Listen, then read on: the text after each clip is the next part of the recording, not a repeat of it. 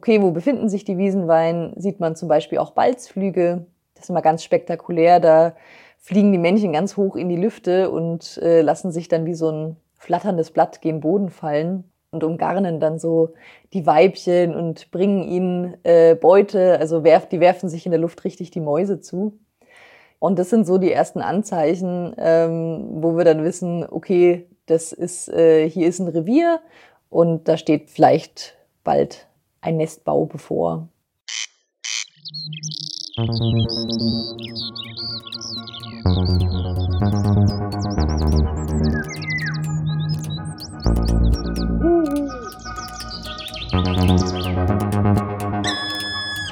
Ausgeflogen.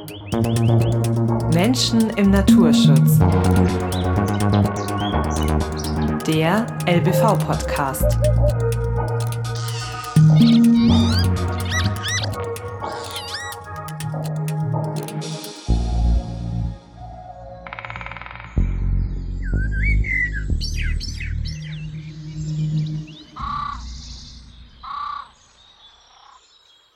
Herzlich willkommen zu Ausgeflogen, der LBV-Podcast. Gemeinsam sind wir auch diesen Monat wieder unterwegs im ältesten Naturschutzverband Bayerns und treffen wie in jeder Folge neue Menschen, die sich für eine vielfältige Natur und den Schutz bedrohter Arten einsetzen. Auch wenn diese Menschen aus ganz verschiedenen Bereichen kommen, haben sie doch eines gemeinsam. Sie brennen für mehr Vielfalt in unserer Natur. Unser heutiger Gast ist Julia Ott. Sie ist seit 2018 Projektleiterin im Artenhilfsprogramm des LBV für die Wiesenweihe in Mainfranken, genauer gesagt in Würzburg. Ähm, daneben setzt sie sich auch für den Schutz des Ortulans ein, eine weitere gefährdete Vogelart. Hallo Julia, schön, dass du da bist. Ja, hallo Steffi. Ähm, ja, ich habe erfahren, du hast ja Geografie in München studiert, deine Heimatstadt, also da kommst du her und ähm, hast vor deinem Studium ein FÖJ gemacht und warst auch da schon im Naturschutz tätig.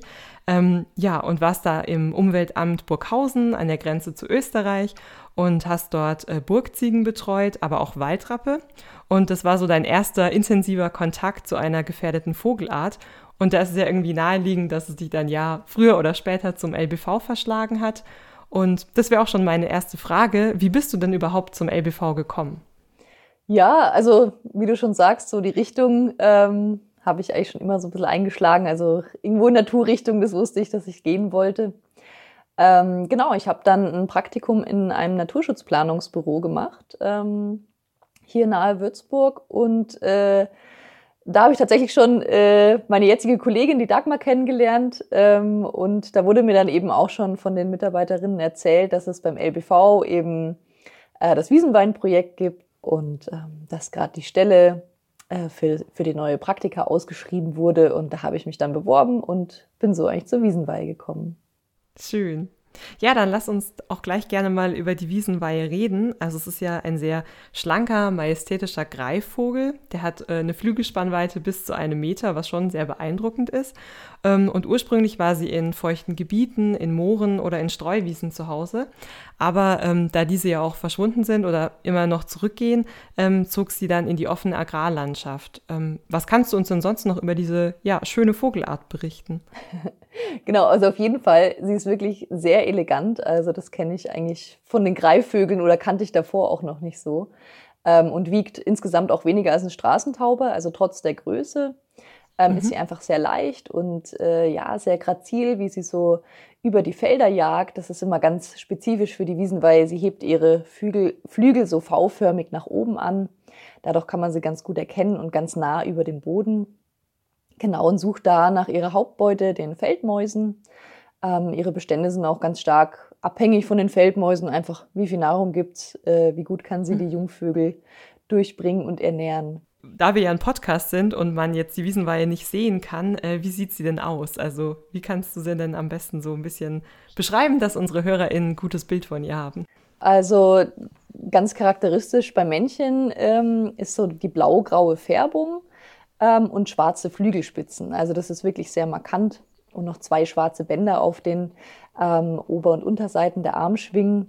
Mhm. Und ähm, das Weibchen ähm, ist dagegen ein bisschen unscheinbarer, ist bräunlich gefärbt. Und da ganz markant ist so der weiße Schwanzansatz. Also den sieht man schon von weit her. Also beide Geschlechter mhm. haben eine unterschiedliche Färbung. Mhm. Du meintest ja, dass die äh, Hauptbeute die Feldmäuse sind und das ist ja dann auch, ähm, glaube ich, sehr von denen abhängig, weil die ja nicht jedes Jahr so stark vertreten sind, oder? Also ich meine, da war was zu gelesen zu haben, dass es so bestimmte Jahre gibt oder so. Genau, also man sagt so fünf Jahreszyklus oder so, ähm, dass sich die Feldmauspopulation halt ja zu einem Peak entwickelt und dann ja, wenn, wenn einfach so viele Mäuse vorhanden sind, die auch wieder dann Einbruch haben in der Population. Und da sieht man auch generell bei den Greifvögeln, dass die Bestandszahlen damit korrelieren. Und aber auch so jetzt mit klimatischen Veränderungen, ähm, ja, und je nach Gebiet, also wir sind ja, befinden uns ja in der Agrarlandschaft, ähm, ja, ist es dann auch immer mal unterschiedlich. Aber so ungefähr gibt es so Zyklen bei den Feldmäusen. Genau. Mhm. Ähm, jetzt ist die Wiesenweihe ja in Bayern extrem selten und auf Deutschland-Ebene sogar ähm, stark gefährdet. Ähm, woran liegt es denn? Also warum geht es der so schlecht? Genau, wie du schon gesagt hast, waren früher, war früher ihr Bruthabitat, wie man so sagt, also da dort, wo sie gebrütet hat, ähm, in Feuchtwiesen zu finden. Die gibt es jetzt nicht mehr durch einfach die Intensivierung der Landwirtschaft. Und ähm, so hat sie halt äh, ja den Sprung wie auch andere Arten in ein äh, anderes Habitat geschafft und jetzt ist sie eben in der Agrarlandschaft zu finden, ähm, in Getreidefeldern. Und da besteht halt das Problem, ähm, dass einfach die Ernte dann ansteht und die Jungvögel vor der Ernte häufig noch nicht flügge sind. Und ähm, was kann man dann, also warum genau ist das ein Problem? Also genau, also tendenziell ist in der Landwirtschaft auch so, dass, äh, also die Wiesenweihe brütet in, in Winterweizen, Wintergerste, mhm. Roggenfeldern ähm, und die werden auch unterschiedlich geerntet. Also Wintergerste zum Beispiel Ende Juni schon, der Winterweizen so Mitte Juli. Und da würden eben zwei Drittel der Jungvögel, also die Wiesenweihe brütet am Boden der ähm, Getreideflächen und wenn die Jungvögel dann eben noch nicht ausgeflogen sind, bevor dann der Mähdrescher anrückt, mhm. ähm, dann würden die ja von dem Mähdrescher erfasst werden. Deswegen ist das so das Problem. Und was macht ihr dann konkret dagegen oder wie schützt ihr sie? Also das Erste, was wir eigentlich tun, ist, dass wir natürlich versuchen, die Nester ausfindig zu machen, was so mhm. das, äh, den Großteil der Arbeit ausmacht. So vor allem im Mai fahren wir dann die ganzen Gebiete ab, ähm, die ganz schön riesig sind, weil die Wiesenweihe einfach ja ein großes Revier hat und mhm. versuchen eben so ähm, zu finden, äh, wo sie sich versteckt in den Getreidefeldern. Und ähm, genau, und dann machen wir auch Nestbegehungen, um dann eben auch die Daten zu erfassen, ähm, wie viele mhm. Eier, mhm. wie viele Jungvögel in den Nestern mhm. sind. Und dann sprechen wir eben mit den Landwirten, ähm, also beziehungsweise sprechen wir davor schon mit den mhm. Landwirten, bevor wir an die Nester gehen natürlich, ähm, mhm. weil wir auch einfach die Felder der Landwirte betreten. Und mhm. dann warten wir aber auch erstmal, wie sich das Nest entwickelt. Und wenn dann die Ernte eben ansteht, mit Absprache mit dem Landwirt, ähm, dann ähm, regeln wir mit ihm, ob er eine Restfläche stehen lassen muss. Wie finden das die Landwirte so? Also wie klappt da die Zusammenarbeit? also ich lache, weil ja, es gibt schon immer mal wieder so Ausnahmen, ähm, die dann sehr herausfordernd mhm. sind. Aber ich muss wirklich sagen, dass, ja, weiß nicht, 99 Prozent klappt super. Die Landwirte kennen das Programm ja. jetzt auch schon seit über 20 Jahren. Also häufig sind es immer wieder die gleichen, die halt auch die Wiesenweihe in ihren Feldern haben. Und manche freuen sich dann auch total. Ähm, ja, weil sie auch einfach Freude daran haben, ähm, ja, was in ihren Feldern so lebt. Und ähm, mhm. die wiesen wir halt auch jetzt schon kennen und äh, sie kennen uns mhm. und deswegen, ja, funktioniert die Kooperation wirklich sehr gut. Ja, was lebt denn dann noch so in diesen Feldern? Weil ich dachte mir immer so, ja, das ist wahrscheinlich halt, wenn man sich nicht so gut mit dem Thema auskennt, eher ein bisschen trostloser Lebensraum. Also jetzt irgendwie kein Vergleich zu, ja, einem Wald oder äh, ja, sprudelnden Gewässern. Ähm, aber so, ja, leer ist das Feld ja eigentlich nicht, oder? Ja, genau. Also das dachte ich auch. Also ich habe ja damals auch das Vollzeitpraktikum gemacht ähm, und mir war die äh, unterfränkische Agrarlandschaft auch unbekannt und äh, was da alles so zu finden ist. Deswegen war ich total überrascht.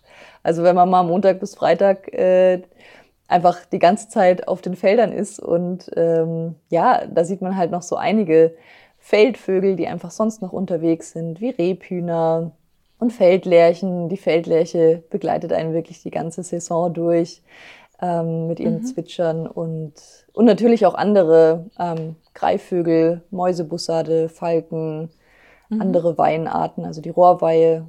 Ähm, die Kornweihe ist auch manchmal da, wohl die ist noch seltener als die Wiesenweihe und eher mal im Winter. Also die brütet bei uns nicht, sondern überwintert, wenn dann nur. Ja, das zeigt ja auch wieder, was für ein äh, wichtiger Lebensraum das ist und ähm, ja, dass es wert ist, den zu schützen. Und ja, wie einzigartig auch diese Kooperation ist eigentlich, dass man ähm, das gut in Absprache mit Landwirten und ja auch mit Behörden arbeitet ihr, glaube ich, auch zusammen, um das alles zu verwalten. Ja, also man kann ja schon sagen, dass es ein bisschen so eine kleine Erfolgsgeschichte ist, weil es dieses Projekt auch schon seit über 20 Jahren gibt. Und die Bestände haben sich ja auch, ähm, ich glaube, in den letzten Jahren verdreifacht, also wirklich verbessert. Da kannst du uns bestimmt auch noch mehr dazu erzählen. Ähm, ja, wie, wie wurde das denn gestartet vor 20 Jahren, dieses Projekt? Genau, also eigentlich hat es schon noch ein bisschen früher begonnen. Also 1994 ist so das Startdatum, wo ähm, ja unsere ersten Wiesenweinschützer ähm, die Wiesenweihe entdeckt haben äh, in Getreidefeldern eben. Es waren zwei Buten in Unter- und Mittelfranken.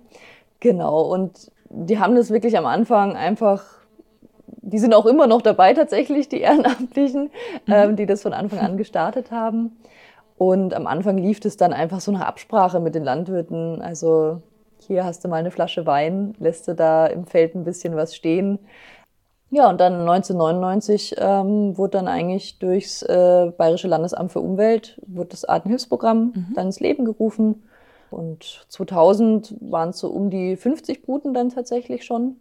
Ähm, und ja, da sind wir jetzt heute. Also letztes Jahr war Rekordjahr, mal wieder nach 2015. Also wir haben über 260 Brutpaare und über 650 Jungvögel. Das ist natürlich Hammer, weil es war auch ein super Feldmausjahr. Ähm, mhm. Genau, ansonsten sind es so um die 200 Paare jetzt ähm, und 400 bis 500 Jungvögel, die wir so, die so im Jahr flicke werden. Ähm, und wenn ihr dann unterwegs seid und die Nester sucht, wie genau macht ihr das denn? Also wie, wie findet man ein Wiesenweinnest in einem riesengroßen Feld? Das kann ich mir noch nicht so ganz äh, vorstellen irgendwie. Ja, das konnte ich mir am Anfang auch überhaupt nicht, weil es sind ja schon große Flächen und da soll man so ein kleines Nest mhm. finden. Ähm, genau, also das ist halt der einzige Nachteil so ein bisschen, man sitzt wirklich sehr viel im Auto, weil die Reviere einfach sehr groß sind und man fährt die dann eben ab ähm, auf den auf den Feldwegen beziehungsweise auf den landwirtschaftlichen Wegen fährt man einfach ganz langsam äh, die Landschaft ab und hält einfach Ausschau. Okay, wo befinden sich die Wiesenwein? Sieht man zum Beispiel auch Balzflüge. Das ist immer ganz spektakulär. Mhm. Da fliegen die Männchen ganz hoch in die Lüfte und äh, lassen sich dann wie so ein flatterndes Blatt gegen Boden fallen und umgarnen dann so die Weibchen und bringen ihnen äh, Beute. Also werf, die werfen sich in der Luft richtig die Mäuse zu. Und das sind so die ersten Anzeichen, ähm, wo wir dann wissen, okay, das ist, äh, hier ist ein Revier mhm. und da steht vielleicht bald ein Nestbau bevor. Ja, schön. Dann beobachtet ihr sie ja wirklich Wochen und Monate lang sozusagen. Genau, oder? also der wichtigste Monat ist der Mai, ja. ähm, weil da einfach Weibchen und Männchen noch sichtbar sind. So ab Ende Mai, dann sitzen die Weibchen dann doch schon auf den Nestern. Und, aber die Suche für uns geht immer weiter. Ähm, auch wenn man sieht ja trotzdem noch die Männchen und vor allem, wenn ein Männchen äh, eine Maus äh, in den Fängen hat, dann sind wir da immer sofort dran, weil der bringt die da, der Maus dann höchstwahrscheinlich zum Nest. Und dann eben diesen Ausflug von dem Weibchen abzupassen, das ist so der Moment, wo wir dann auch, da können wir dann eben sehen, äh, wo ist das Nest im Getreide und es dann ausfindig machen. Und wenn ihr dann die Nester gefunden habt, dann teilt ihr das den Landwirten mit und die kümmern sich dann darum. Also genau, die müssen sich eigentlich um gar nichts kümmern. okay. Genau, also erstmal sagen wir, also wenn wir praktisch gesichtet haben von außerhalb des Feldes, ähm, dann und schon einigermaßen sicher sind, okay, der wird fest gebrütet. Das merkt man einfach, wenn das Weibchen immer mhm. zum Nest zurückfliegt und im Feld landet. Dann machen wir erstmal den Landwirt ausfindig, wem gehört die Fläche. Also da kooperieren wir dann auch mit der Naturschutzbehörde und dann reden wir da einfach drüber. Wie gesagt, die meisten kennen das Programm schon. Da müssen wir dann gar nicht mehr viel erklären. Dann informieren wir erstmal einfach nur, sagen halt auch, dass nur wir an die Nester gehen, also dass halt auch keine andere Person an die Nester gehen soll, weil das wäre dann eine Störung. Und weil wir eben mhm. genau wissen, was mhm. wir dann tun müssen. Also wir leiten dann Schutzmaßnahmen schon ein. Zum Beispiel schneiden wir die Ähren um, um das Nest herum, damit, wenn es stark regnet, äh, das Getreide nicht umfällt und das Nest praktisch abdecken würde. Mhm. Aber wir versuchen halt so gut wie möglich die Begehungen zu reduzieren. Und das sagen wir dann mhm. ähm, den Landwirten. Und das Einzige, was sie dann eigentlich uns mitteilen müssen, also wir rufen dann halt irgendwann wieder an und fragen, wie es mit der Ernte aussieht. Wissen wir ja je nach Getreide, wann es ungefähr ansteht. Da müssen die uns einfach sagen, wann, wann geht's los. Und wenn wir dann eben wissen, okay, die Jungvögel mhm. sind zu dem Zeitpunkt noch nicht alt genug zum Ausfliegen, dann wird eine Restfläche von 50 mal 50 Metern abgesteckt. Und dafür bekommen mhm. die Landwirte dann auch eine Entschädigung. Ja, eben, weil das ist ja schon eine große Fläche. Also ich hätte es mir jetzt ehrlich gesagt auch ein bisschen kleiner vorgestellt. Ähm, ja, eben, aber das ist ja dann schon ein gewisser Ertragsausfall, den dann die Landwirte genau. sozusagen haben. Da wird auch alles ja. mit einberechnet, den, den extra Aufwand, den sie einfach haben. Weil sie müssen ja schon mhm. nochmal hinfahren, ähm, das nochmal dreschen lassen. Und also das ist so das Einzige, wo mal die Landwirte dann so ein bisschen ja, halt sagen, dass es nicht ganz optimal ist, aber sonst ist es wirklich, ähm, haben sie, mhm. also ist es ein sehr ich würde mal sagen, landwirtfreundliches Programm, weil sie wirklich nicht viel tun müssen und einfach am Ende aber auch äh, viel Effekt sehen und sich ja auch freuen, wenn aus ihrem Feld praktisch die Jungvögel dann ausfliegen. Wie groß ist denn euer Team? Wie viele unterstützen euch denn da? Das hauptamtliche Team ähm, besteht aus meinem Kollegen und mir. Also wir sind zu zweit. Und ja, es schwankt immer so die Zahl, aber eigentlich sind schon um die 90 äh, Ehrenamtliche in ganz Bayern, die sich mal mehr, mal weniger für die Wiesenweihe einsetzen. Ja, also von äh, der Rhön bis eigentlich ins Nördlinger Ries, so Nord-Süd-Ausdehnung, Oberbayern, Niederbayern, ähm, gibt es überall Populationen, die betreut werden wollen und wo sich eben auch engagierte Menschen finden, die das tun. Wie ist es denn dann, wenn eine ja, Brutsaison zu Ende geht? Ähm, bleibt die Wiesenweihe dann in Bayern? Die Wiesenweihe ist hier nur Sommergast und äh, so Ende Juli, Anfang August macht sie sich dann so langsam auf den Weg in ihr Überwinterungsgebiet südlich der Sahara. Und habt ihr dann Urlaub sozusagen, Winterurlaub oder? ja, davon träumen wir immer. Aber genau nach der Saison geht es dann eigentlich sofort mit der Datensammlung und Auswertung los und bei mir dann auch noch ähm, ähm, im Artenhilfsprogramm Ortolan ähm, die Maßnahmenvermittlung mit den Landwirten. Also uns wird da wirklich nicht langweilig, vor allem dann wollen noch die Berichte geschrieben werden für unseren Auftraggeber, das Landesamt für Umwelt und die Regierung Unterfranken. Also da gibt's immer was zu tun und eigentlich so ab ja, Januar geht's dann schon wieder an die Planung der nächsten Saison. Wenn ich Lust habe und äh, gerne auch auf äh, Wiesenweidennester-Suche gehen möchte, kann man bei euch noch mitmachen? Ja, auf jeden Fall. Also wir suchen, wir suchen äh, eigentlich immer gerne neue engagierte Leute. Ähm, das einzige Problem ist wirklich im Wiesenwein-Programm, dass es von Mai bis Juli schon sehr zeitaufwendig ist. Ähm, Gerade mhm wenn sich jüngere Leute interessieren für das Projekt, ist es häufig so, dass dann die Zeit nicht reicht. Ähm, aber es ist natürlich auch ein Ehrenamt. Also mhm. wir sind auch offen für, ja, wenn man jetzt nur einen Tag pro Woche Zeit hat und dann zum Beispiel äh, einen Ehrenamtlichen einfach unterstützt in einem Gebiet. Also da sind wir halt sehr flexibel auch und aber freuen uns, wie gesagt, immer, wenn Zuwachs kommt. Muss man dafür schon irgendwas äh, wissen, also irgendwelche Vorkenntnisse haben? Muss man Biologe sein, um das machen zu können? Oder?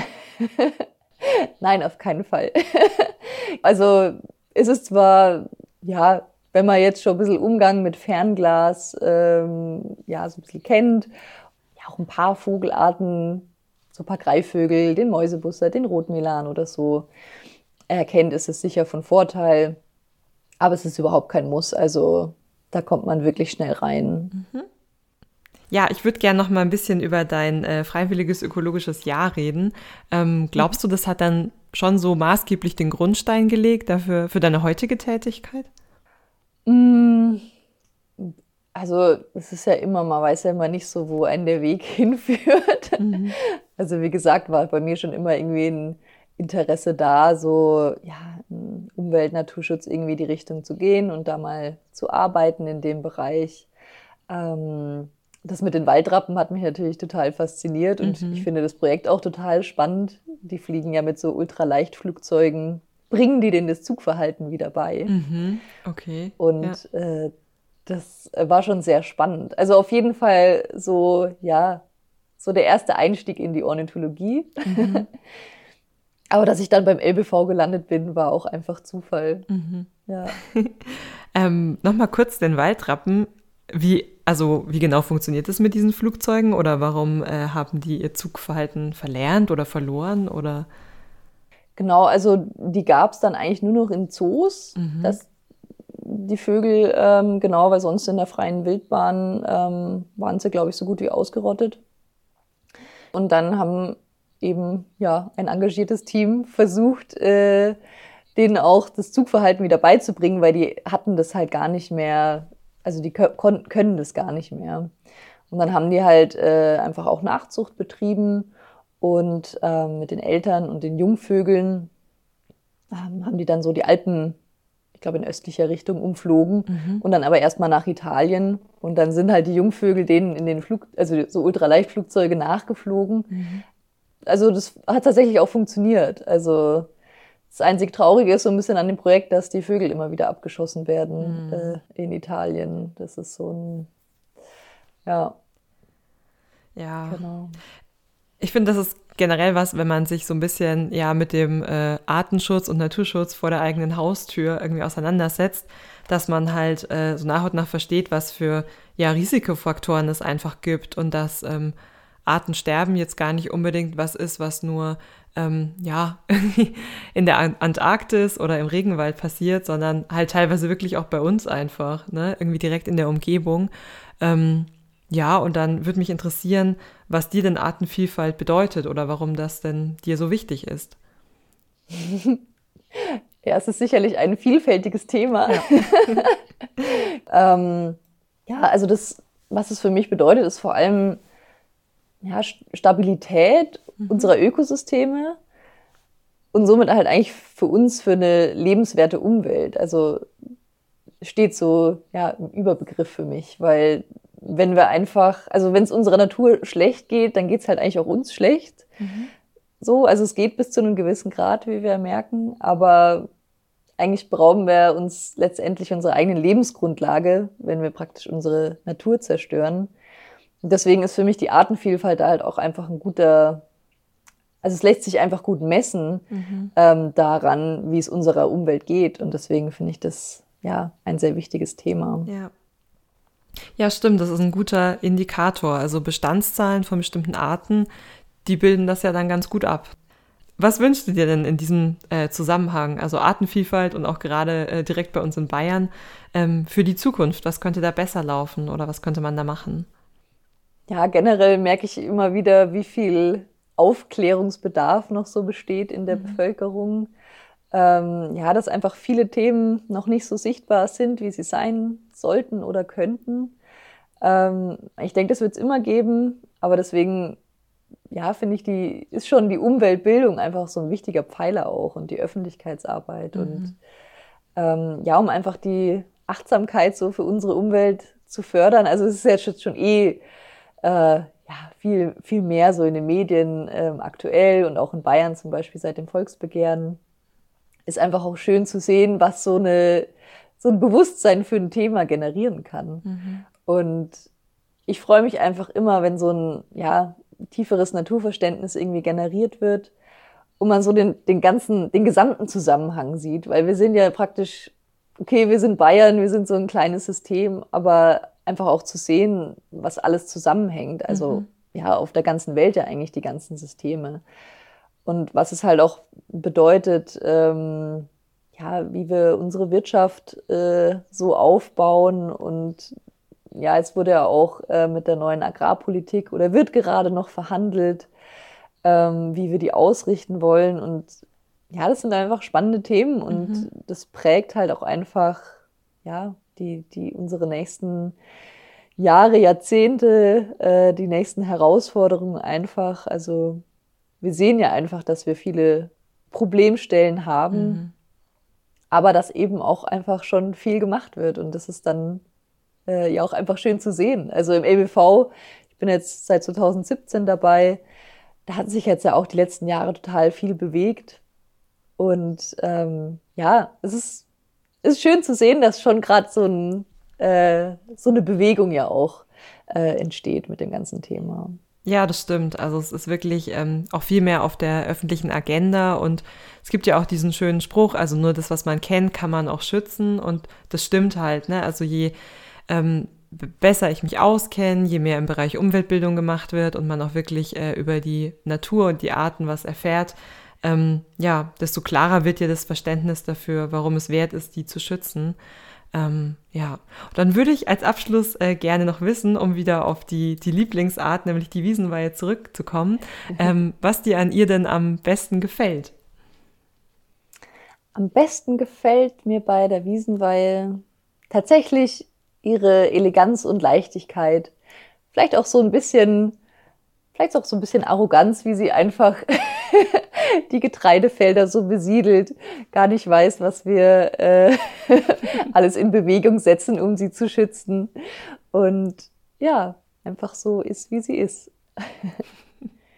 Ja, vielen Dank. Es hat sehr viel Spaß gemacht. Ich habe mal wieder viel gelernt über eine neue Art. Ähm, ich hoffe, unseren ZuhörerInnen geht es genauso. Also vielen Dank, liebe Julia. Gerne, liebe Steffi. Dann äh, ja, danke fürs Reinhören in Ausgeflogen, der LBV-Podcast. Ihr könnt gerne Anregungen und Themenwünsche senden an podcast.lbv.de. Ich hoffe, es hat euch gefallen und ihr seid auch beim nächsten Mal wieder mit dabei. Dieser Podcast wird gefördert vom Bayerischen Naturschutzfonds aus Mitteln der Glücksspirale. Musikalisches Intro wurde komponiert und produziert von Dominik Eulberg.